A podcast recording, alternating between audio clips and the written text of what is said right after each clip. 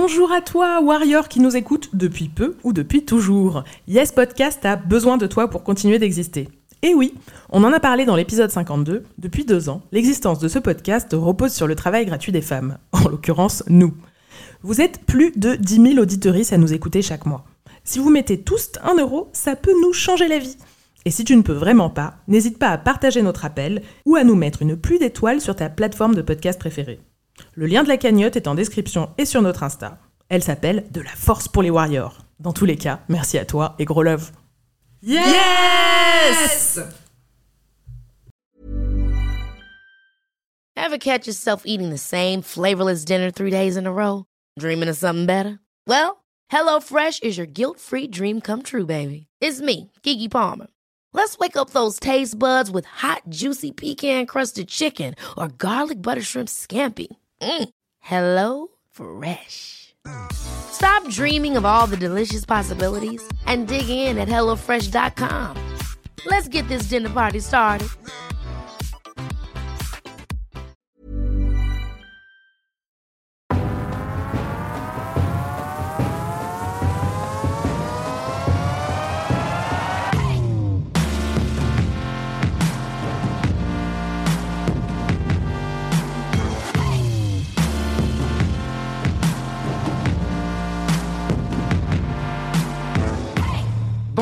Nous revoilà pour un nouvel épisode de Yes, le podcast de Warrior. Deux fois par mois, on célèbre les victoires de meufs contre le sexisme et ça nous fait un bien fou. Je suis Anaïs et pour ne surtout rien changer, je suis en compagnie sonore de Margaïde. Salut Marga. Hello Anaïs Mais où es-tu je suis chez moi. Je suis confinée née. Elsa, tu es là aussi. Salut Elsa. Oui, bien sûr, je suis toujours là. Alors on enregistre cet épisode en deux équipes aujourd'hui puisque moi je suis en télétravail depuis chez WAM euh, tandis que mes acolytes sont au studio de Radio Grenouille à Marseille. Qu'est-ce qu'on est bien en 2020, c'est vraiment fou. hein. J'adore. Eh, on adore. Dans ce 29e épisode, on va parler des Contre la sérophobie. Alors, c'est quoi la sérophobie d'abord Pour commencer, ça peut être pas mal. C'est le rejet et la discrimination des personnes vivant avec le VIH. Ça se manifeste par une exclusion, des actes discriminants, qu'ils soient explicites ou non. Et c'est une violence qui peut être aussi bien institutionnelle, par exemple quand on te refuse une assurance ou un prêt.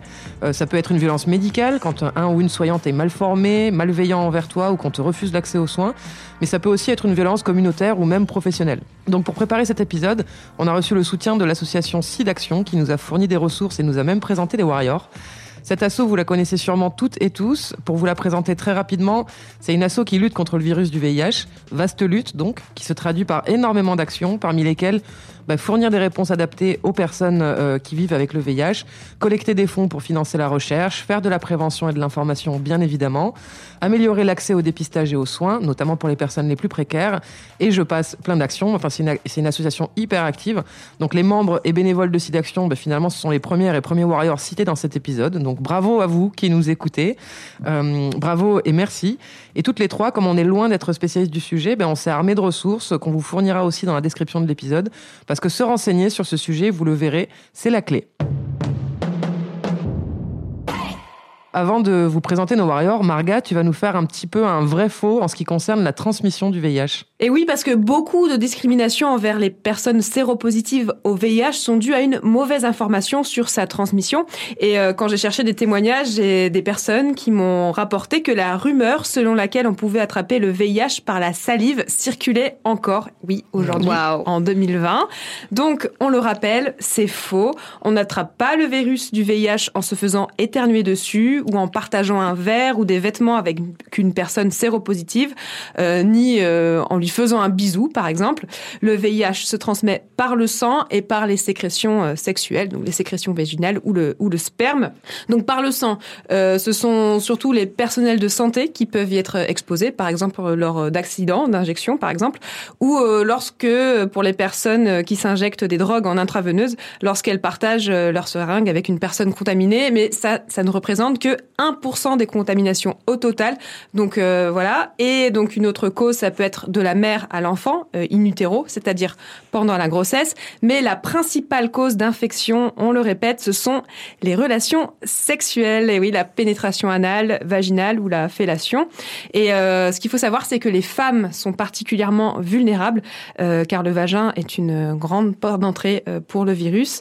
Et il y a des périodes également où les femmes sont plus susceptibles de l'attraper. Par exemple, exemple dans les périodes où les muqueuses sont fragiles, pendant les règles, pour les femmes qui vivent leur ménopause, ou encore chez les jeunes filles dont le col est encore immature. Donc voilà, maintenant que vous savez tout ça, prenez soin de vous. Et protégez-vous. Merci Marga pour ce point de la plus haute importance en effet. C'est un sujet sur lequel on a toutes et tous besoin de s'éduquer le plus possible, mais pas seulement pour se protéger, on doit aussi et surtout le faire par solidarité avec les personnes qui vivent avec le VIH. D'ailleurs, en parlant de s'éduquer, je vais faire un petit point d'emblée, un petit point vocabulaire qui me semble important. C'est savoir faire la différence entre sida et VIH, parce que je crois que c'est confus dans l'esprit de pas mal de personnes, y compris moi, avant de préparer cet épisode. Donc, le VIH, ça commence par un V comme virus. Euh, j'ai nommé le virus de l'immunodéficience humaine. Ce virus, quand il infecte quelqu'une ou quelqu'un, il connaît différentes étapes dans son évolution. Et le sida, en fait, c'est une de ces étapes potentielles. En fait, le sida, c'est une maladie déclenchée par le VIH chez certaines personnes atteintes si celui-ci n'est pas traité ou pas traité à temps. C'est le stade le plus grave, en fait, de l'infection. Donc le sida, c'est une conséquence du VIH et non un synonyme. En très gros, pour être sûr qu'on se comprenne bien, on peut avoir le VIH sans pour autant avoir le sida. Donc dans cet épisode, on parlera uniquement de VIH et je vous invite à vous faire autant quand vous discutez sur ce sujet parce que ce genre d'erreur, elle aussi, contribue à renforcer la stigmatisation des personnes concernées. Ces discriminations, donc, elles touchent encore plus particulièrement, vous vous en doutez, les personnes minorisées et nos warriors n'y ont malheureusement pas coupé, mais aujourd'hui, elles partagent avec nous leurs combats, leurs rencontres et leurs victoires. On les félicite d'avance pour leur courage parce qu'il en faut des tonnes pour témoigner. On a super hâte que vous entendiez les voix de Jessica, Laura, Giovanna, Findy et de Florence, qui est notre première warrior présentée par Elsa. Oui, alors Florence, elle est directrice générale de SIDAction. Elle a 53 ans aujourd'hui et en 1997, elle a appris qu'elle était atteinte du virus. Euh, elle nous raconte donc euh, sa réaction quand, euh, quand ça s'est passé.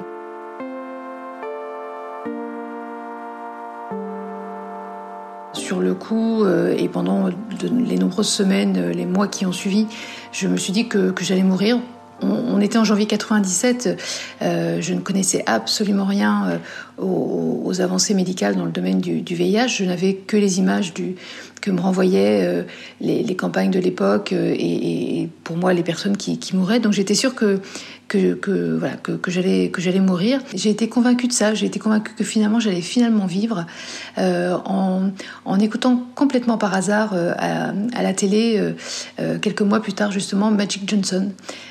Qui est ce joueur de basket qui était séropositif et Magic Johnson témoignait du fait que alors que lui n'avait plus d'espoir il il avait eu accès à ces, nouvelles trithérapies hein, et, qu'il était en vie et Magic Johnson qui était un grand un grand gaillard basketteur américain, euh, voilà, débordé de vie sur, sur, sur ce plateau.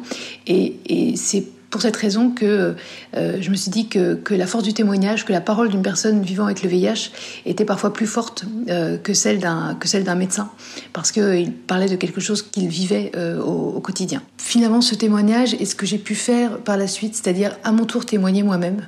Euh, pour moi, c'est une, une, belle victoire, une belle revanche sur ce sur cette sur cette infection par le VIH il y a il y a 24 ans, parce que j'ai pu voir et je le vois encore et je n'arrêterai pas tant euh, que je ne cesserai de, voir cet effet de, la force du témoignage de se dire que j'ai la chance moi de pouvoir témoigner sans avoir de, de, de réaction euh, euh agressive ou de ou de, voilà de réaction inappropriée. J'ai commencé euh, euh, assez tôt à, témoigner auprès de mes proches, auprès de mes collègues de travail, euh, auprès de dans les médias, dans les médias euh, grand public et, et aujourd'hui un petit peu partout, y compris sur sur les réseaux sociaux, parce que ce que je vois, c'est aussi autour de moi, alors dans mon milieu professionnel et plus largement le nombre incroyable de femmes, alors pas seulement, mais en tout cas le nombre incroyable de femmes qui n'osent pas parler de leur séropositivité, pas dans les médias, mais euh, auprès de leur famille, auprès de leurs proches, auprès de leurs amis, et, pour lesquelles ces femmes, c'est juste impossible de, de, pouvoir, témoigner. Elles ont ce poids du secret euh, qui, est, euh, extrêmement lourd encore aujourd'hui en 2020. Elles vivent pourtant bien, elles sont, elles sont en bonne santé, euh, mais elles, ne, elles, n'imaginent pas pouvoir témoigner de peur de, de, du, rejet et de la discrimination que ça, cela pourrait engendrer. Les, les, victoires en tant que femme vivant avec le VIH, c'est de pouvoir dire finalement deux choses aujourd'hui, c'est que je vieillis avec le VIH, je vieillis avec le VIH et je vis avec le VIH et je le dis ouvertement sans craindre, euh, sans craindre pour moi-même et je le dis pour les autres aussi. Voilà, c'est, c'est, euh, ce n'est pas simple. Je ne sais pas ce que je dirais dans, dans 10 ans ou dans 20 ans, en espérant que je sois, je sois toujours là. Euh, mais en fait, je, voudrais aussi rappeler que, euh, et on en parle peu en France parce que c'est moins un sujet, mais que le sida reste la première cause de mortalité euh, des femmes vivant avec le VIH dans le monde, des femmes de 15 à 49 ans. Le sida tue encore aujourd'hui euh, pour des femmes qui n'ont pas accès au, traitement. Et, il me semble que c'est important aussi de, le rappeler dans un contexte français où on semble, où on semble dire que tout est réglé.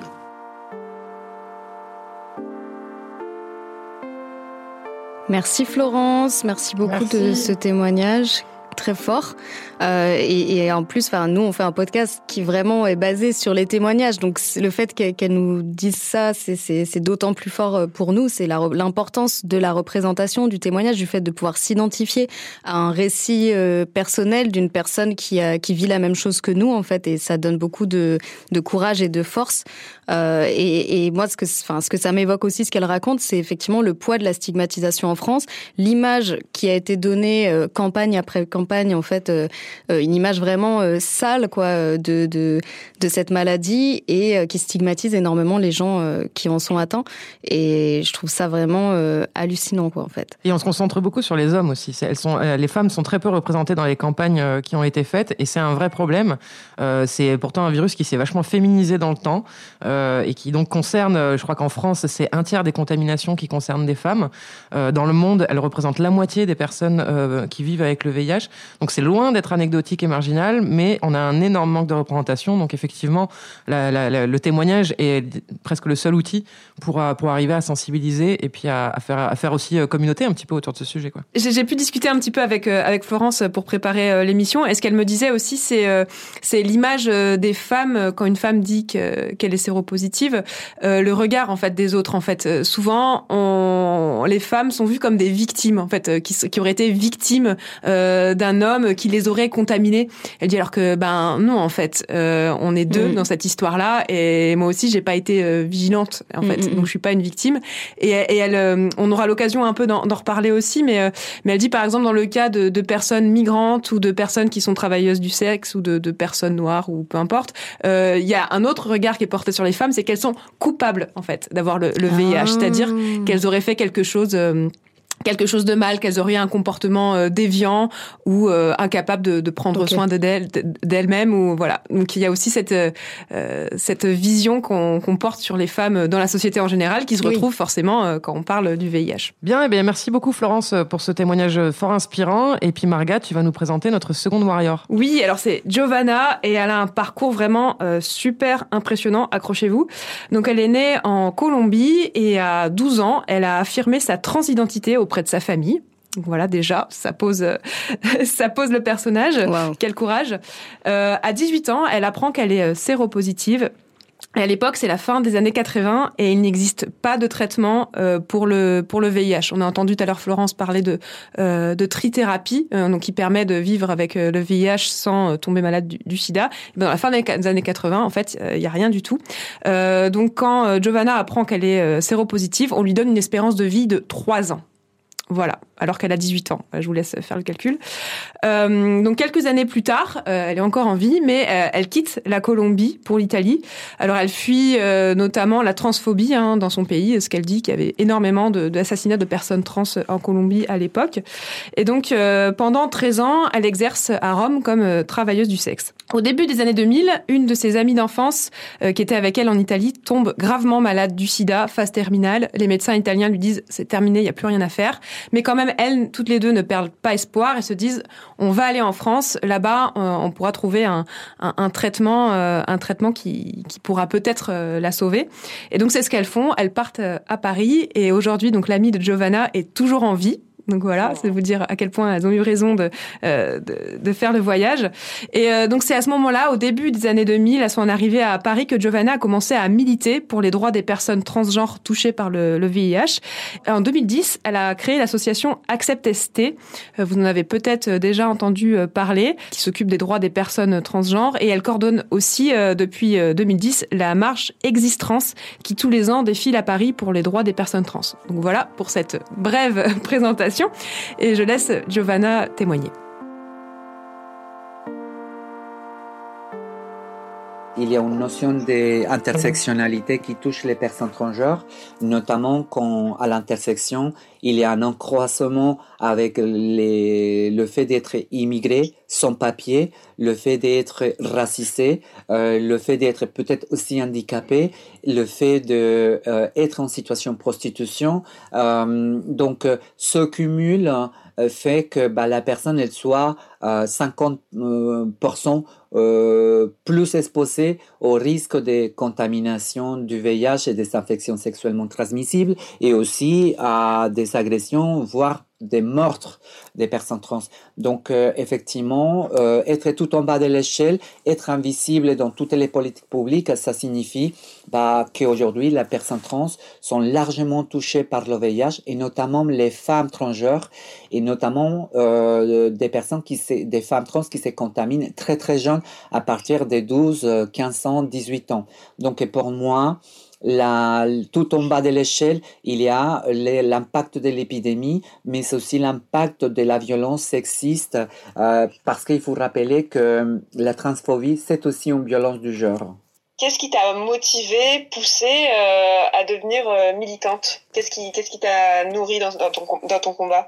Le manque d'amour, le manque de respect, le manque aussi des euh, reconnaissances de mon existence, la maltraitance euh, d'une société euh, qui était acharnée vis-à-vis de mon existence, de ma famille aussi qui m'a rejeté très très jeune. Donc je pense que à la place de me plier à la victimisation de ces facteurs dans ces situations-là, j'ai préféré de continuer à avancer dans une réflexion euh, personnelle, mais en introspection collective.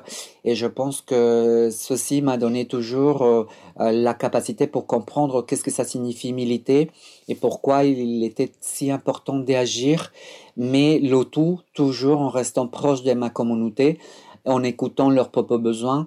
Ma victoire la plus belle, c'est savoir que euh, la lutte pour les droits civiques de Stonewall, il a commencé il y a 50 ans. Aujourd'hui, euh, j'ai 50 ans, donc euh, j'ai 30 ans aussi euh, de vie avec ma séropositivité, avec un cumul de vulnérabilités que je suis m'approprier pour les transformer avec une résilience euh, collective. Et je pense que ma fierté euh, est tout à fait là. J'ai 50 ans, je suis vivante, j'ai des choses à dire, je participe à quelque chose du collectif, mais aussi à un niveau singulier. Bah, je, je pense que je, suis rassuré de me dire qu'il y a 30 ans, euh, au moment du diagnostic, j'ai eu peur, j'ai eu peur pour, mon avenir, j'ai eu peur de mourir, mais surtout, je suis rassuré de savoir que je suis vaincre toutes ces peurs et que bah, finalement, les assignations, euh, bah, on peut lutter contre.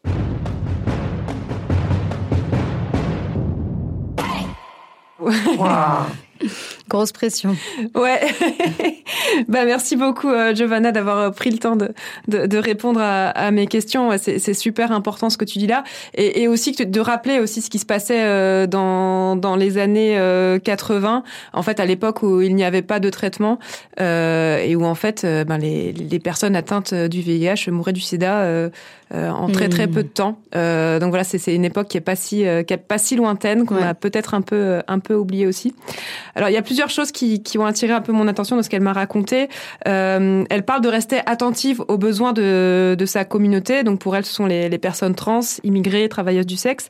Et c'est vraiment euh, super important dans le cadre des politiques de santé d'impliquer les personnes concernées, euh, de partir des besoins du terrain plutôt que de plaquer des mesures inadaptées mmh. aux conditions de, de vie des, des, personnes que l'on veut un peu euh, sauver ouais. d'une situation. Donc et surtout pour ne pas voir les personnes atteintes du VIH comme des victimes. Hein, c'est ce qu'elle dit. Euh, voilà, je suis pas, je suis pas une victime, quoi. Euh, mm, J'aurais pu rester dans mon rôle de victime et, voilà, mais non. En fait, je peux, je peux, je peux agir aussi. Et d'ailleurs, avant qu'il existe des, des, politiques publiques contre le VIH, ce sont les personnes malades elles-mêmes, en fait, qui, qui ont lutté euh, pour pouvoir euh, obtenir des soins à la hauteur de ce qu'elles avaient besoin. Et si vous l'avez pas vu, je vous conseille vraiment, vraiment de voir le film ou de le revoir, même le film 120 battements par minute de Robin Compillo, qui retrace le combat des militants de l'association ACT UP, qui a vraiment un, rôle énorme en France euh, et, ailleurs d'ailleurs mhm. euh, sur euh, sur la lutte contre contre la maladie. Donc c'est très important. Voilà, ces associations qui pratiquent ce qu'on appelle la santé communautaire. Mhm. donc c'est-à-dire des personnes concernées qui participent réellement à la mise en place des, des politiques publiques de soins et à l'accès qui permettent l'accès aux soins pour tous. Ça existe pour le VIH, mais ça existe aussi pour d'autres problématiques. Par exemple, il existe des, des, des centres de santé communautaire dans certains quartiers populaires. Autre chose dont Giovanna parle, c'est d'être invisible, et elle a raison euh, sur les thèmes du travail du sexe et du VIH et de la transidentité et du VIH.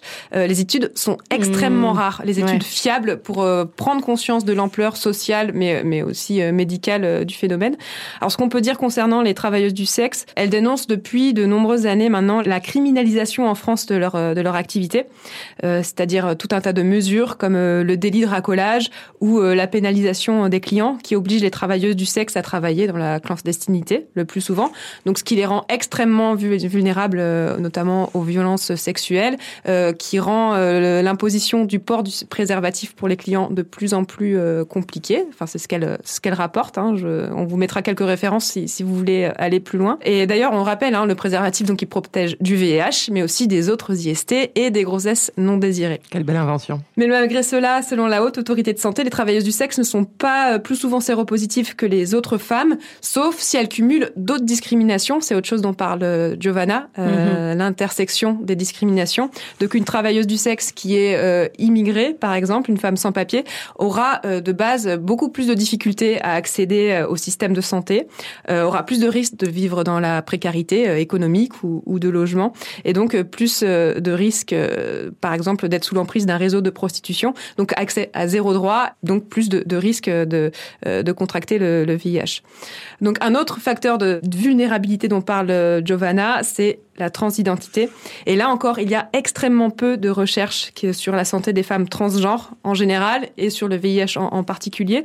Alors il y a une chercheuse américaine, Tonya euh, Potet, euh, je, la cite parce que c'est un des rares noms que j'ai trouvé.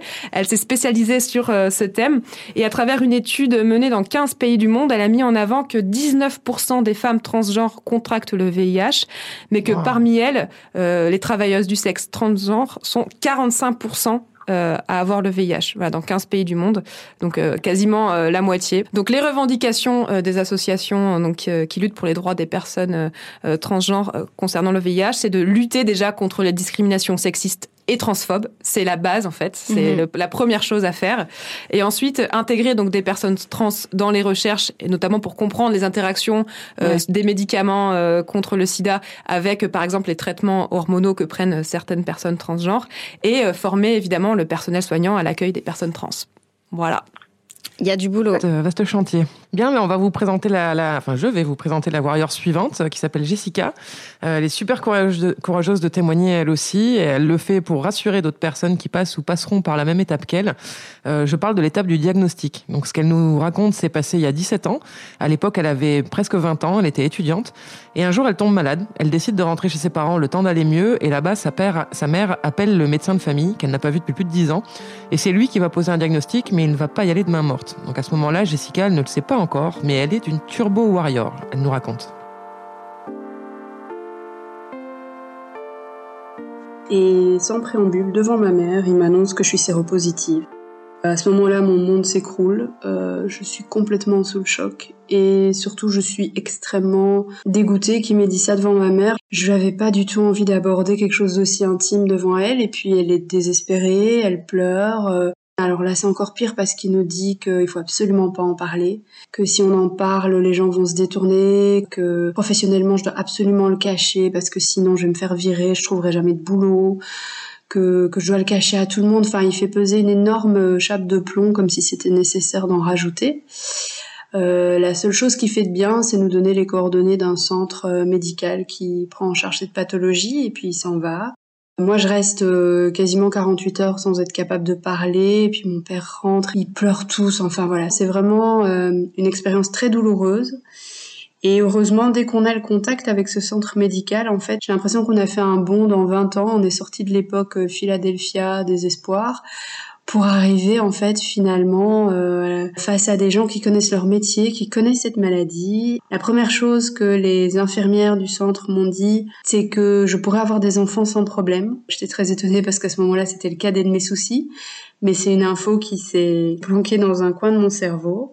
Très vite aussi, euh, ils ont trouvé un subterfuge en disant qu'ils devaient me peser ou me faire je sais pas quoi comme examen pour me parler séparément de mes parents, me dire que ben, c'était très gentil de la part de mes parents de m'accompagner, mais que j'étais majeure et que j'avais pas à raconter quoi que ce soit devant eux par rapport à ma vie euh, privée et intime. Donc ça m'a ça m'a vachement soulagée de réaliser que mon intuition effectivement par rapport aux pratiques de ce vieux Toubib était était fondée et qu'il avait été complètement à côté de la plaque. J'ai très vite eu un traitement, j'ai très vite eu euh, en fait une vie complètement normale. J'ai très vite repris euh, mes études, mon stage, mes soirées, mes sorties.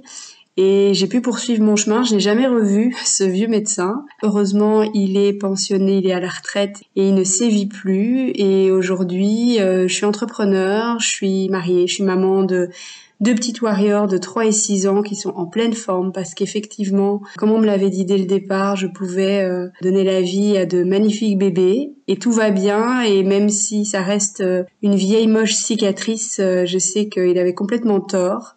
Je ne parle pas de ma séropositivité quasiment jamais en fait et, et seules quelques personnes importantes de mon entourage le savent, mais jamais les gens ne se sont détournés. Jamais ça ne m'a éloigné de personnes euh, importantes et je suis très contente de pouvoir me dire qu'il avait tort sur, euh, sur toute la ligne. Voilà, je vous remercie vraiment d'aborder ce thème. C'était pas facile pour moi de témoigner, euh, mais j'espère au moins pouvoir apporter un peu de réconfort à des gens qui seraient en train de vivre ce diagnostic et de leur dire que vraiment traverser ça, il y a plein de gens formidables de l'autre côté et ne restez pas seuls. Merci les warriors. Bah, merci à toi, Jessica, pour ton témoignage et pour, bravo pour tout ton courage. Euh, non seulement c'est courageux, mais en plus c'est vraiment un acte politique que de témoigner pour dire euh, que tout va bien, qu'on peut vivre avec le VIH et être en bonne santé et avoir des enfants également en bonne santé. Ça permet de faire reculer les préjugés sur la maladie et donc de lutter contre la sérophobie. Donc merci mille fois, Jessica, et, euh, et bravo encore une fois. Donc, comme beaucoup d'autres personnes, Jessica, elle suit un traitement au long cours qui permet de rester en, bonne santé et de diminuer le risque de transmission à moins de 1%. Et effectivement, peu de gens le savent à l'échelle de la société. Du coup, on stigmatise à fond les personnes séropositives qui voudraient des enfants. On les fait passer pour des irresponsables qui voudraient presque sciemment transmettre le virus à leur enfant. Donc, il faut savoir que les personnes qui tiennent ce genre de discours, en fait, elles sont juste en train d'étaler leur ignorance sous vos yeux ébahis. Euh, il faut savoir que jusqu'en 93, toutes les publications médicales, toutes, recommandaient de faire renoncer une personne enceinte si elle était dépistée séropositive. Donc pour être très clair, les soignants poussaient les patientes à avorter. Et puis dans les années 2000, euh, c'est une période où l'infection touche de plus en plus de femmes. On parle même alors de féminisation du virus. Euh, du coup, la question de la parentalité séropositive, elle commence enfin à se nourrir de recherches et d'études qui prouvent et reprouvent que le virus a été domestiqué et que les pratiques, elles doivent changer. On se pose donc enfin la question de la honte et de la culpabilité qu'on colle aux personnes concernées qui voudraient avoir un enfant et on se penche plus sérieusement sur le fameux risque de transmission à l'enfant. Sachez donc qu'on peut être suivi et accompagné très sérieusement tout au long de sa réflexion puis de sa grossesse. Il va s'agir pour les soignants de contrôler la charge virale et c'est ça qui réduit grandement les risques non seulement pour la personne mais aussi de contamination euh, pour le fœtus. Donc je ne vais pas entrer dans les détails techniques parce que vous savez, vous avez bien compris qu'aucune de nous trois n'est médecin. Euh, l'idée c'est déjà de défaire le préjugé euh, selon lequel une personne vivant avec le VIH ne pourrait pas avoir d'enfants. Euh, et donc, de quoi vous faire encore plus prendre conscience de l'importance euh, gigantesque des témoignages comme celui de Jessica. Euh, merci encore à toi d'avoir partagé ton vécu avec nous. Et Elsa, tu nous présentes notre prochaine warrior. Oui, merci. Euh, donc euh, moi, je vais vous parler de Pindi. Donc Pindi, c'est une amie euh, que j'ai rencontrée en Afrique du Sud quand j'habitais là-bas. Euh, elle a 31 ans, elle est consultante et entrepreneuse, donc sud-africaine, noire, et il se trouve qu'elle est née avec le VIH. Je précise qu'elle a été conférencière internationale pour l'ONU sur le sujet, donc qu'elle maîtrise un tout petit peu. Hein. Euh, vous comprendrez pourquoi je dis ça euh, pour la suite. Elle est mariée avec un Français et depuis euh, à peu près deux ans, ils sont venus, ils sont revenus s'installer en France.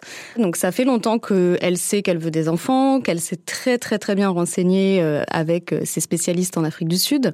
elle s'est pas lancée à l'aveugle dans le processus et en fait, dès qu'elle est tombée enceinte, elle a contacté donc son spécialiste en Afrique du Sud qui lui a dit bah faudrait que tu trouves quelqu'un euh, plus proche idéalement à Aix-en-Provence euh, pour te faire suivre euh, pendant ta grossesse. il se trouve qu'elle a eu beaucoup beaucoup de mal à trouver. Au final, elle a trouvé un, spécialiste du sang donc un, hématologue si je dis pas de bêtises. voilà qui est pas spécialement enfin qui est pas vraiment spécialiste du VIH en fait. Hein. Et en fait, dès le premier rendez-vous, elle a compris que ça allait être très très très compliqué.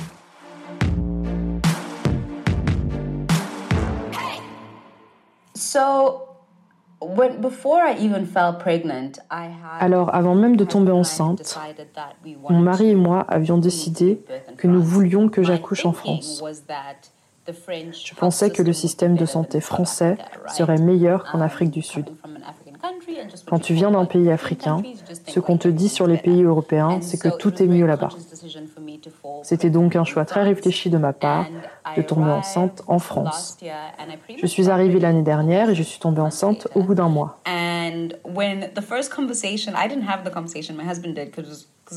C'est mon mari qui a eu la première conversation avec le personnel médical au sujet de mon statut parce que je ne comprenais rien au français. Et donc, lors de cette conversation, on lui a dit Quoi?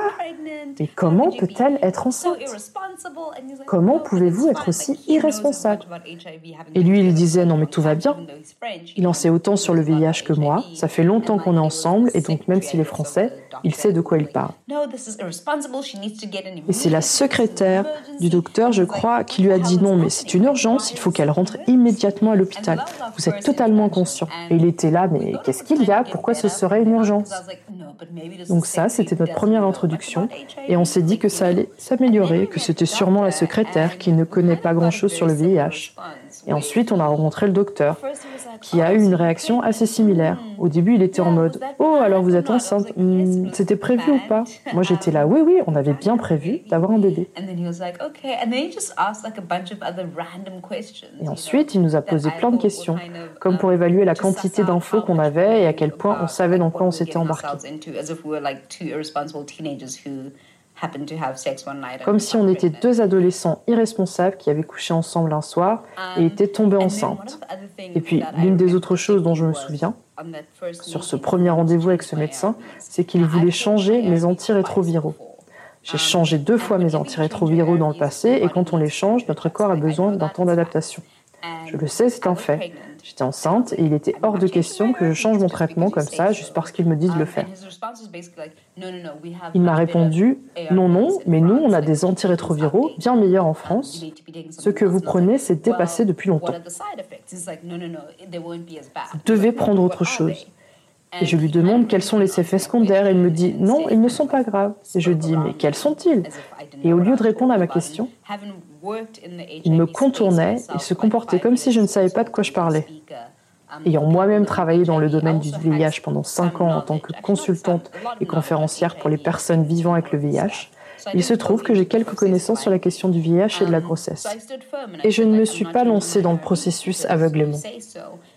Je suis restée ferme et je lui ai dit que je ne changerai pas mes médicaments juste parce qu'il m'affirme que je dois le faire.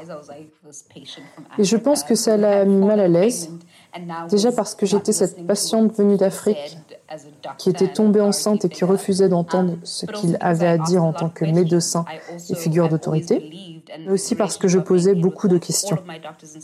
Le type de relation que j'ai toujours eu avec mes médecins en Afrique du Sud, c'est une discussion dans les deux sens, comme une conversation dans laquelle je faisais partie de mon propre traitement. J'avais besoin de savoir pourquoi je devais prendre de nouveaux antirétroviraux. J'avais besoin de savoir comment je peux faire pour vivre une vie saine. Alors que le spécialiste qu'on a vu voulait une relation à sens unique, dans laquelle il me dit ce que je dois faire et moi je dis ok, d'accord, je vais faire ça. Il a essayé de me faire peur pour que je suive ses conseils.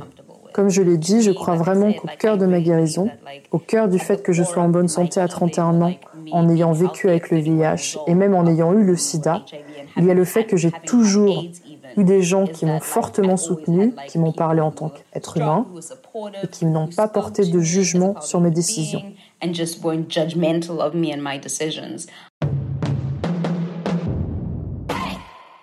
Voilà, donc Euh, bah, merci Pindy, euh, même si elle comprend pas trop le français. Donc, elle demandera, elle demandera à son mec de traduire dans l'émission, c'est ça?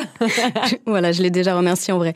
Non, mais enfin, moi, ce que je trouve vraiment intéressant dans son histoire, bon, déjà, j'ai été extrêmement choquée, énervée quand elle m'a raconté parce que je trouve ça juste hallucinant. Enfin, le médecin qui la méprise profondément, qui lui dit comme ça, l'air de rien, qu'il faut qu'elle change complètement son traitement alors qu'elle est déjà enceinte, qui la, qui la regarde comme si elle était, voilà, une ado irresponsable, etc. Enfin, c'est insupportable. Euh, mais au-delà de ça, je trouve ça vraiment intéressant de pouvoir comparer en fait euh, la façon dont elle a été traitée euh, en France avec celle dont elle a été traitée en Afrique du Sud depuis que depuis qu'elle sait qu'elle est qu'elle est malade et ça fait quand même un certain nombre d'années, sachant que elle, elle s'attendait vraiment à recevoir un meilleur traitement ici, de manière générale, à ce que la santé soit mieux organisée, etc., etc., puisque c'est la réputation qu'on a évidemment à l'étranger, notamment dans des pays africains qui euh, reçoivent tous les jours des informations du style vous vous êtes nul et euh, vous êtes sous-développé. Sauf que euh, sur sur ce sujet-là spécifiquement, ben sorry, mais en fait l'Afrique du Sud ils sont dans le futur comparé à la France, mais vraiment vraiment vraiment. Et pour elle, bon, elle est vraiment totalement traumatisée par tout ce qui s'est passé. Euh, en plus de ça, euh, là, je vous ai, épargné euh, les détails, mais son accouchement aussi a été super difficile. Elle a subi des violences obstétricales. elle en est ressortie donc vraiment traumatisée. Pour elle, il est hors de question de reaccoucher en France si elle veut avoir un autre enfant pour vous dire à quel point euh, elle a été désillusionnée de, de, de notre merveilleux pays.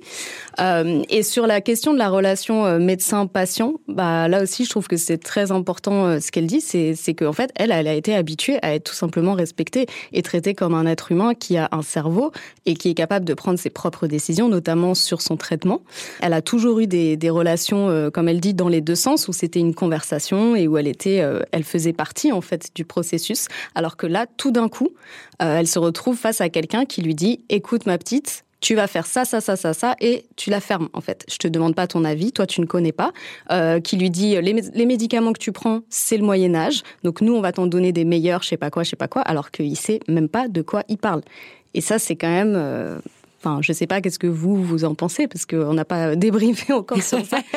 Mais euh, voilà, moi en tout cas, ça m'a ça m'a particulièrement euh, choqué. Je sais pas si vous voulez vous dire quelque chose avant que j'enchaîne sur le, la deuxième partie. Ou... Bah, moi, je trouve c'est surtout euh, la preuve. Hein, de ce que j'ai compris en Afrique du Sud, le VIH c'est une épidémie qui est quand même beaucoup plus importante qu'en France et que du mhm. coup, à partir du moment où où les pouvoirs publics prennent réellement en compte une problématique et mettent réellement les moyens et eh ben euh, voilà forcément euh, ça va enfin ça marche mieux en fait la prévention le soin marche beaucoup mieux qu'en France où finalement le VIH est aussi resté pendant longtemps et encore quelque chose euh, d'un peu honteux qui serait un peu la maladie des gens aux mœurs dissolues ou au comportement sexuel déviant quoi aussi quoi. Mais après si pour moi c'est pas juste une question de moyens parce que tu vois pour moi j'ai l'impression qu'on a grandi avec des campagnes permanentes sur ce sujet-là et avec beaucoup d'argent public injecté là-dedans. Alors j'ai pas de chiffres, je pourrais pas faire de comparaison à ce niveau-là. Mais j'ai l'impression quand même qu'en France, il y a de l'argent qui a été mis, mais que c'est aussi une mentalité, quoi c'est vraiment une conception même de la médecine en fait. Quand elle parle de sa relation avec son médecin, pour moi, c'est pas une question d'argent en fait. C'est vraiment euh, une relation que, que tu as avec les, patients ou pas quoi. Oui, je pense moi cette, cette figure d'autorité, c'est ça qui m'agace et on le retrouve dans le sujet des violences obstétricales aussi. Donc du coup, euh, dont, dont Pindia aussi fait les frais visiblement. Euh, et c'est systématique en fait. Tu te retrouves face à quelqu'un qui sait, qui est sachant et qui te met dans une position d'ignorance alors qu'il s'agit de ton corps en fait. Donc ça, c'est hyper problématique. moi, le seul commentaire que j'ai à faire, c'est que j'ai envie de mettre un gros taquet au médecin qu'elle a rencontré. Ouais, c'est clair. donnez-moi, donnez-moi son nom tout de suite. Mais voilà, évidemment, ça ne s'arrête pas là. Euh, les joies d'être dans un pays surdéveloppé, notamment au niveau des droits de l'homme, se sont intensifiées pour elle. Donc ensuite, elle a voulu euh, acheter un appartement euh, avec son mari. Et alors là, le banquier leur a demandé si ils étaient atteints d'une maladie, quelle qu'elle soit. Hein.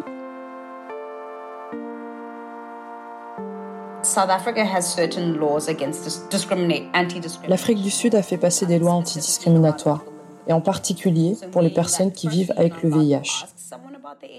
Premièrement, il est interdit de demander à quelqu'un son statut VIH, car cela peut conduire à de la discrimination.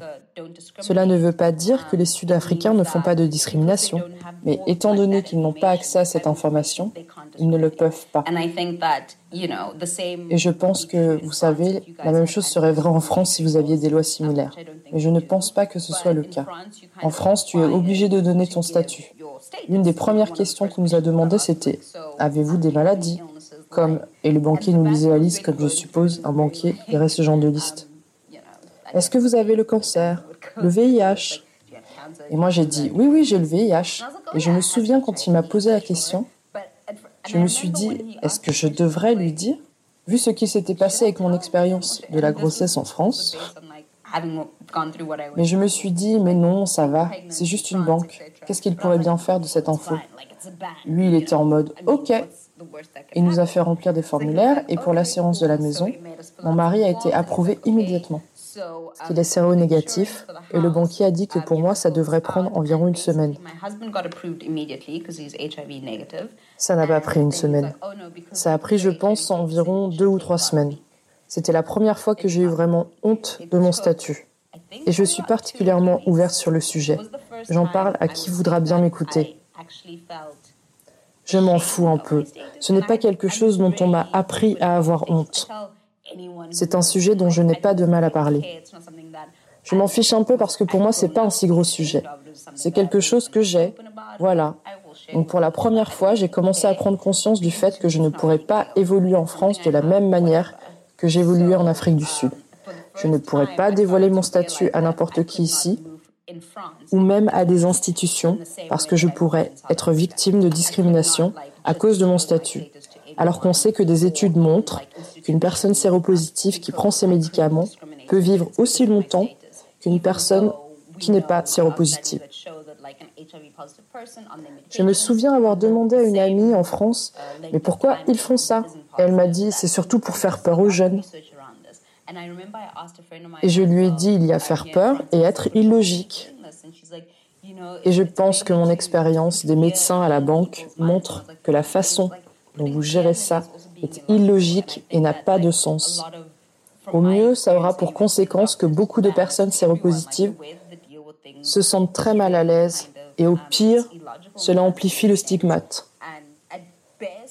Si la France avait un jour un gros problème de VIH, ils auraient un problème de stigmatisation, pire qu'en Afrique du Sud ou que n'importe quel pays africain. Ce que je trouve vraiment dangereux, parce qu'on sait aussi que les personnes séropositives, ont s'auto-stigmate. La honte que vous projetez sur moi, je l'ai ressentie déjà 100 fois. Il n'y a pas besoin de me faire sentir encore plus mal à propos de ça, parce que 99,9% du temps, aucune des personnes séropositives que j'ai rencontrées, croyez-moi, n'a attrapé le virus, parce qu'elles ou ils étaient juste super irresponsables. J'ai rencontré une femme qui a contracté le VIH parce que son mari l'a trompée. Elle n'était pas au courant et ils n'ont pas utilisé de protection. J'ai rencontré des gens qui, comme moi, sont nés avec, des gens qui ont juste fait confiance à un petit ami. Ce que je veux dire, c'est qu'il y a un moyen d'éduquer les gens, sans leur faire peur de quelque chose. Il y a une façon d'éduquer, de prendre les gens par la main et leur donner toutes les informations sans créer ce gros nuage de peur. Et je pense que c'est le danger et le malaise dans la façon dont la France gère le VIH. And I think like that's the danger and the uncomfortability of like the way I think France is handling HIV.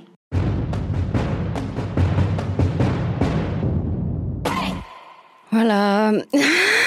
Super. Giga Warrior. Ouais, non, vraiment, Pindy, c'est une méga warrior de la, de la mort. Mais euh, en fait, euh, bah ouais, enfin, je sais pas quoi dire de plus. Hein. Je pense qu'elle a tout dit. Hein, cette histoire de, de honte euh, qu'on met sur les gens et l'ignorance qu'on peut avoir en France sur ce sujet-là, c'est bah, affligeant, quoi. Franchement, vu toute la recherche qu'il y a sur ces sujets, c'est inacceptable et inexcusable, quoi. Pour rebondir sur ce qu'elle dit sur sur le prêt à la banque, c'est ce que Florence disait un peu plus haut. en fait, alors le truc, c'est que c'est c'est une question d'assurance, en fait. Euh, pour quand on fait un prêt pour acheter une maison, par exemple, on assure le prêt et donc il y a un questionnaire de santé pour évaluer un petit peu les risques, en gros, que vous mouriez dans les prochaines années, que vous remboursiez pas. Et, et en fait, du coup, refuser une assurance à quelqu'un, c'est considéré comme une discrimination, mhm. mais c'est une discrimination qui est légale parce que, alors ça c'est dans un document que je vous mettrai en lien que j'ai trouvé sur le site de AIDS, parce qu'elle est justifiée par en fait, bah, justement le fait d'assurer un risque, machin. Donc les banquiers peuvent peuvent refuser un prêt parce qu'il n'y a pas d'assurance. Euh, mais ils peuvent aussi très bien euh, accorder une assurance et un prêt en fait. Oui, voilà. au final ils lui ont accordé, ils lui ont juste fait patienter trois semaines de plus, ce qui fait qu'elle a dû expliquer à la personne à qui elle achetait l'appartement euh, pourquoi elle, elle, la faisait attendre, et, etc. et, ça. Mais il y a énormément de personnes qui n'arrivent jamais à avoir de prêt parce que souvent aussi l'assurance, le prix de l'assurance est, prohibitif en fait. Des fois le, double de ce que de ce qui est de ce qui est donné aux personnes sans maladie de longue durée. Donc tout le monde ne peut pas se permettre non plus euh, de payer une assurance super chère. Quoi. Et c'est ce qu'on appelle des violences institutionnelles. Et donc, quand ce sont des institutions qui te, qui te discriminent, et c'est euh, fort agréable de savoir qu'on vit dans un pays qui est capable de pratiquer ce genre de choses. Donc, il y a fort à faire sur le sujet. Marga, tu nous présentes notre prochaine warrior? Et oui, et on va parler de la recherche scientifique. Alors, je voulais partager avec vous une information qui nous a toutes choquées au moment de préparer cette émission. Euh, donc, les femmes représentent un tiers des nouvelles contaminations au VIH chaque année en France, et pourtant, euh, seulement 15% de femmes cis ou transgenres sont euh, représentées dans les essais thérapeutiques. Cherchez l'erreur. Mhm. Alors, les conséquences, c'est euh, que les traitements sont moins bien adaptés, les effets secondaires moins bien pris en compte aussi. On connaît par exemple mal euh, les conséquences euh, de ces traitements, de trithérapie euh, ou autres traitements du VIH et leur interaction par exemple à l'époque de la ménopause ou mmh. avec le cancer du sein, cancer de l'utérus, cancer de l'anus. donc voilà, la médecine est sexiste, hein, comme le reste de la société, on l'a déjà dit, et comme partout en fait, l'étalon, le modèle, la référence universelle, c'est le mal. voilà. Ceci étant dit, notre prochaine prochaine euh, warrior euh, est une femme transgenre. Elle s'appelle Laura. Enfin, plus exactement, c'est un nom d'emprunt. Voilà, elle a choisi, de cacher son identité. Elle vit avec le VIH et en tant que femme transgenre, a eu la chance de participer à une étude mondiale euh, médicale qui s'appelle Flair. Le but, c'est de tester l'efficacité d'un traitement du VIH par injection. C'est-à-dire que jusqu'à présent, la, trithérapie euh, qui permet d'endormir le virus et qui le rend euh, indétectable se prend sous forme de cachets euh, qu'on prend tous les jours. Et donc l'idée, c'est de remplacer ces cachets par une injection mensuelle ou tous les deux mois. Donc ce traitement est déjà disponible aux États-Unis et l'Agence européenne du médicament vient tout juste de donner son feu vert, donc il pourrait être prochainement disponible. Mais je vous laisse Laura raconter un petit peu cette expérience. Alors, euh, lorsque j'ai été dépistée, mon infectiologue m'a proposé d'intégrer euh, un essai thérapeutique, euh, parce la recherche avait mis au point un traitement injectable. Donc, du coup, le traitement se résume à une injection par mois. Mais avant de, recevoir cette injection, voilà, j'ai eu un traitement, comme tous les séropositifs, qui consistait à prendre un cachet tous les jours. Mon médecin m'avait conseillé de le prendre au cours de repas et j'ai rapidement compris pourquoi, parce que les effets indésirables, surtout au tout début de, des premières prises, se font beaucoup sentir. J'avais des désordres intestinaux, de forts maux de tête, des nausées, et qui duraient pendant pratiquement une heure, une heure et demie, ce qui peut être très handicapant sur le lieu de travail, par exemple. Donc, au cours de repas, c'est vrai que les effets étaient beaucoup moins, se faisaient beaucoup moins sentir. Et d'ailleurs, plus j'avançais dans le temps, moins je les ressentais d'ailleurs. Le but, c'est d'avoir une bonne observance. Une bonne observance, ça signifie prendre son cachet quotidiennement. Le prendre bien, de façon à ce que le virus, le virus soit totalement sous contrôle. Puisque ce que le cachet permet d'avoir, c'est une charge virale euh, indétectable. Enfin, c'est ce que le traitement permet d'avoir. Ça signifie en fait que, votre, euh, que le virus est indétectable dans votre corps. Donc vous n'êtes absolument pas contaminante ou contaminant. Voilà, cacher les prises quand on est entouré de personnes qui ne sont pas au courant, ça peut être embêtant, handicapant même parfois. Euh, prendre un cachet tous les jours également, même si vous acceptez votre séropositivité, ça peut rapidement avoir un côté mortifère parce que le prendre vous rappelle que, quand même que vous êtes malade. même si moi je préfère dire qu'on le prend pour ne pas être malade. Donc lorsque je suis passée à, l'injectable, ben, cette question ne se posait plus en fait. La question de l'observance n'a plus lieu d'être. La seule chose à laquelle je dois penser, c'est le jour où je vais récupérer l'ordonnance et recevoir mon injection. Et rendez-vous le mois prochain. Tout simplement. Ma charge virale est toujours indétectable. Le traitement fonctionne parfaitement bien le côté mortifère quotidien prendre un cachet disparaît. Enfin, moi, ça m'a littéralement changé la vie. Je n'avais déjà pas de soucis avec mon VIH, mais quand même, il fallait quand même que je me pose ces questions sur euh, la prise quotidienne de cachet. Et là, ça disparaît. Dans mon cas, ça a été une, libération. C'est, je n'ai qu'à penser dans le mois qu'à une seule date, celle de l'injection, et c'est terminé. Si je peux rajouter quelque chose concernant les rencontres, aujourd'hui, de plus en plus, pour les rencontres éphémères, on, on tombe sur, euh, enfin pour les personnes hétérosexuelles comme moi, mais je crois que c'est également le cas euh, dans la communauté gay, euh, sur un homme qui, se présente en tant que clean, qui vous dit, qui vous suppose clean, clean propre en fait, mais dans le sens sanitaire du terme, et qui, je, pense aujourd'hui, ne veut absolument rien dire. Parce que, en l'occurrence, moi, je suis séropositive, mais je suis clean puisque je suis sous traitement. Mon traitement fait que je ne suis pas contaminante, vous comprenez? Et du coup, en plus, je fais régulièrement des prises de sang, non pas parce que je mène une vie dissolue, mais du fait que j'ai envie de prendre soin de moi, savoir où j'en suis, euh, changer de partenaire ou autre.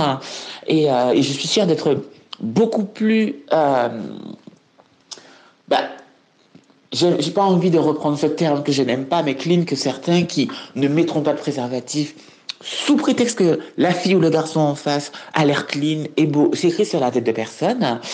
Et puis c'est en fonctionnant de cette façon-là que moi justement j'ai été contaminée. Donc je suis presque sûr qu'une personne euh, qui a le fonctionnement que j'ai euh, est beaucoup moins une personne à risque qu'un autre qui va, sous prétexte que la personne en face présente bien, ne pas se protéger et se dire qu'il n'a rien et prendre et peut-être éventuellement contaminer l'autre personne ne serait-ce qu'avec des chlamydia, mais ça reste quand même une IST. Donc euh, voilà. Également, si les gens pouvaient éviter de, d'utiliser ce terme qui, je pense, aujourd'hui n'est plus d'actualité, ce serait une bonne chose. Qu'en pensez-vous? Ah bah moi je suis d'accord à 100%. Elsa est d'accord et Anaïs, t'en penses quoi? Ah je suis totalement d'accord, on ne peut plus d'accord. Mais tu sais qu'en plus, ça porte un nom, hein, le fait de trier comme ça sur les sites de rencontres en fonction, euh, en fonction de ce critère-là. Ça s'appelle le sérotriage. C'est hyper, hyper répandu. Et euh, je recommande du coup un compte Instagram qui s'appelle Séropo versus Grinder. Grinder, c'est la fameuse appli de rencontre gay. Euh, le, le, compte Instagram est inclusif. Mais du coup, ça permet d'ouvrir les yeux sur l'étendue de ce genre de pratique-là et aussi ce que ça provoque chez les personnes concernées. Donc voilà, juste, euh, je rappelle au passage que quand on, quand on, on, a un rapport non protégé, on est deux à ne pas se protéger. Hein. C'est pas uniquement, euh, c'est pas parce qu'on est séropo ou pas qu'on est plus ou moins responsable de la non protection de la personne en face de nous. Tout à fait, c'est ça. ouais, bah merci beaucoup euh, Laura de remettre les points sur les i là sur cette notion de, de clean. C'est vrai, hein, ça, elle a raison. En fait, ça veut ça veut pas dire grand chose. Et voilà, tant que vous n'avez pas eu de discussion sérieuse avec la personne en face, voilà, ou que c'est un partenaire régulier par exemple, bah, la meilleure protection. Euh, ça reste bah, le préservatif. Mm. voilà, t'inquiète, je suis clean, j'ai fait un test il y a un an et demi, tout va bien. Bah en fait euh, non, ça marche pas. Et en plus, il n'y a pas que la capote dans la vie. Euh, il existe aussi des préservatifs féminins, féminaux, qui peuvent être utilisés, même s'ils sont malheureusement plus chers, bizarrement. voilà. Et ce qu'elle nous rappelle aussi, c'est que, enfin, c'est qu'on peut quand même faire l'amour sans préservatif. C'est possible avec une personne atteinte du VIH grâce au projet, au progrès de la recherche. Et euh, donc ces traitements dont elle parle, par exemple la trithérapie, et donc bientôt euh, les injections quand elles seront euh, sur le marché. Mais il existe aussi des traitements préventifs pour des personnes qui pourraient potentiellement être exposées au virus. On appelle ça la PrEP. Et pour toutes ces questions de d'intimité en fait, de vie affective et sexuelle, je vous conseille une BD que j'ai lue il y a quelques années qui s'appelle Les pilules bleues de Frédéric Peters, qui est qui est très touchante, très émouvante, donc qui raconte euh, euh, l'histoire d'un couple en fait euh, autour de donc de la séropositivité. Pour terminer, donc c'est vrai qu'il y a de grands espoirs dans la recherche. Hein, on le voit, ça avance et le témoignage de, Laura en est on est une preuve. donc aujourd'hui on, on, vit avec le VIH, on peut avoir des relations sexuelles sans préservatif avec le, le, VIH, si on respecte scrupuleusement son traitement, mais pour l'instant, on ne guérit pas. Euh, on ne, voilà, le, VIH mm. ne disparaît pas du corps, donc euh, voilà, il faut quand même faire attention et euh, se protéger. Mm, Ça reste d'actualité. C'est clair. Merci Marga, merci pour toutes ces infos. C'est déjà la fin de l'épisode, donc épisode spécial Warriors contre la sérophobie. J'espère que ça t'a fait l'effet d'un gros câlin si t'es concerné et que t'as appris plein de choses si tu ne l'es pas. Moi, j'ai trouvé ça passionnant. En tout cas, c'était euh, un épisode très riche. On remercie Jessica, Laura, Giovanna, Findy et Florence. Merci beaucoup d'avoir participé à cet épisode. Vous avez une force pas possible. Merci mille fois d'avoir partagé vos vécus avec nous. Pour aider SIDAction en plein confinement, il y a plein de moyens. Je vous fais une liste non exhaustive et n'hésitez pas. Euh, sachez qu'il n'y a pas de petits gestes. Chaque coup de pouce compte. Donc, vous pouvez euh, gratuitement télécharger le, le kit de mobilisation sur le site SIDAction pour afficher votre soutien à SIDAction sur les réseaux sociaux ou partager leur contenu euh, pour euh, les rendre plus visibles.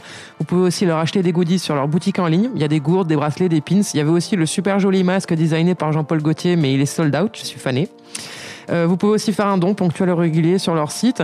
Et puis si vous voulez en savoir plus, euh, si vous voulez soutenir, je vous invite à découvrir les sites d'autres associations qui sont elles aussi très impliquées dans cette lutte, notamment le planning familial, l'association Aide, Act Up, dont on a parlé, Accept ST, dont on a parlé également. Euh, je vous invite à les soutenir à fond parce que ces associations font un boulot gigantesque et d'utilité publique. Dans, les prochains, dans le prochain épisode, on parlera d'un sujet qu'on n'a pas arrêté de décaler, mais dont on s'occupe finalement enfin. On va parler de Warrior dans les séries. Donc si une série a changé ta vie, même un tout petit peu, si tu as enfin trouvé un personnage dans lequel tu peux t'identifier, euh, si une scène t'a inspiré au point d'en faire une victoire contre le sexisme, raconte-nous tout. Et pour participer, il te suffit de nous écrire ou de nous envoyer ton témoignage en audio à warriors.yespodcast.fr. On veut tout savoir. Et tu peux aussi, bah, tu le sais, nous suivre sur tous les réseaux sociaux, Facebook, Twitter et Instagram, podcast. Tu peux aussi nous écouter depuis n'importe quelle application de podcast comme iTunes, euh, Spotify ou Podcast Addict. Et tu peux partager tout ça à un maximum autour de toi pour qu'on soit toujours plus nombreuses et nombreux à kiffer nos moments de gloire. On se retrouve dans deux semaines avec un nouvel épisode bonus avec 3S. Et d'ici là, n'oublie pas, tu mérites le respect, le bonheur, la bienveillance. Quoi qu'en disent les ignorants, tu mérites d'accéder à toutes tes envies, de mener à bien tous tes projets. Tu te lèves et tu nous élèves avec toi. Bref, meuf, t'es warrior. Yes